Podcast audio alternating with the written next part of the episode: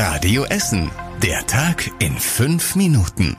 Am 9. März mit Mona Belinsky. Guten Abend, schön, dass ihr mit dabei seid. Nach dem Brand in einer Möbelhalle in Krai hat die Feuerwehr ihre Arbeit heute Nachmittag an die Kriminalpolizei übergeben. Die Polizisten waren heute auch schon an der Brandstelle vor Ort und haben angefangen zu untersuchen, wieso die Lagerhalle gebrannt hat. Die Brandursache ist nämlich nach wie vor völlig unklar. Seit heute Vormittag ist das Feuer dann auch endgültig gelöscht. Jetzt steht nur noch ein graues Gerüst aus Eisen und Stahl. Der Rest der Halle musste abgerissen werden.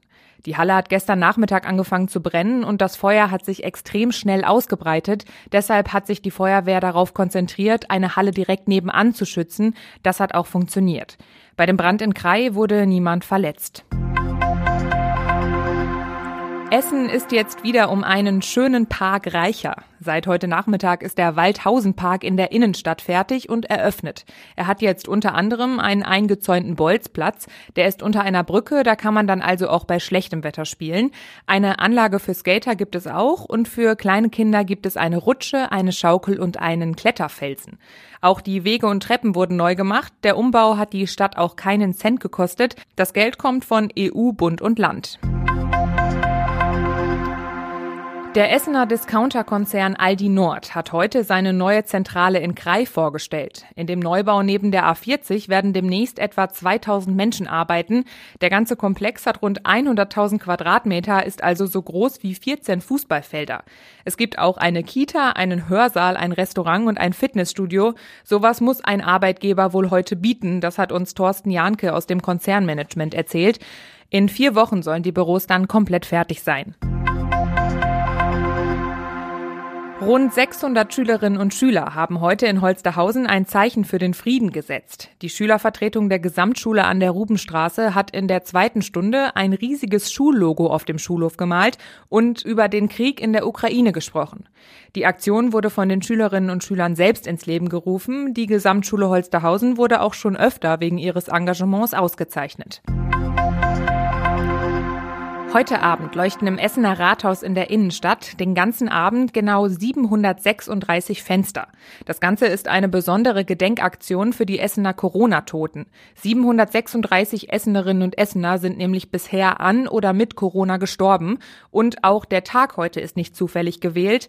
Heute vor zwei Jahren ist eine 89-Jährige aus dem Südostviertel an Corona verstorben. Sie war eine der ersten Corona-Toten in ganz Deutschland.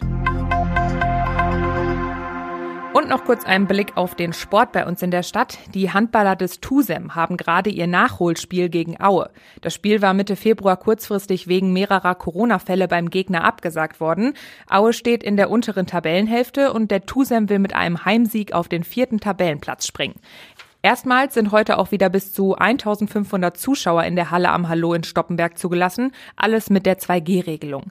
Zum Zeitpunkt der Podcastaufnahme läuft das Spiel noch. Wie das Spiel aber ausgegangen ist, könnt ihr später auf radioessen.de nachlesen. Und das war überregional wichtig. Natürlich schauen wir auch noch einmal auf die Lage in der Ukraine. Dort gab es heute Nacht wieder Luftangriffe auf mehrere Städte, unter anderem in der Nähe von Kiew sollen Menschen in ihren Häusern getötet worden sein.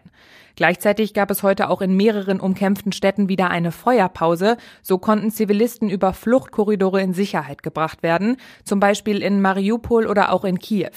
Die Feuerpause soll wohl noch bis heute Abend um 20 Uhr andauern. Kanzler Scholz hat heute in Berlin den russischen Präsidenten Putin aufgefordert, den Krieg in der Ukraine zu stoppen und seine Truppen zurückzuziehen. Und zum Schluss der Blick aufs Wetter.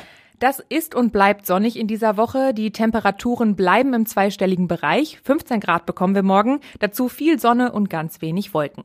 Das war's mit den aktuellen Nachrichten von heute. Die nächsten aktuellen Nachrichten gibt's wie immer morgen früh ab 6 Uhr hier bei Radio Essen in der Frühschicht. Ich wünsche euch einen schönen Abend und bis morgen. Das war der Tag in fünf Minuten. Diesen und alle weiteren Radio Essen Podcasts findet ihr auf radioessen.de und überall da, wo es Podcasts gibt.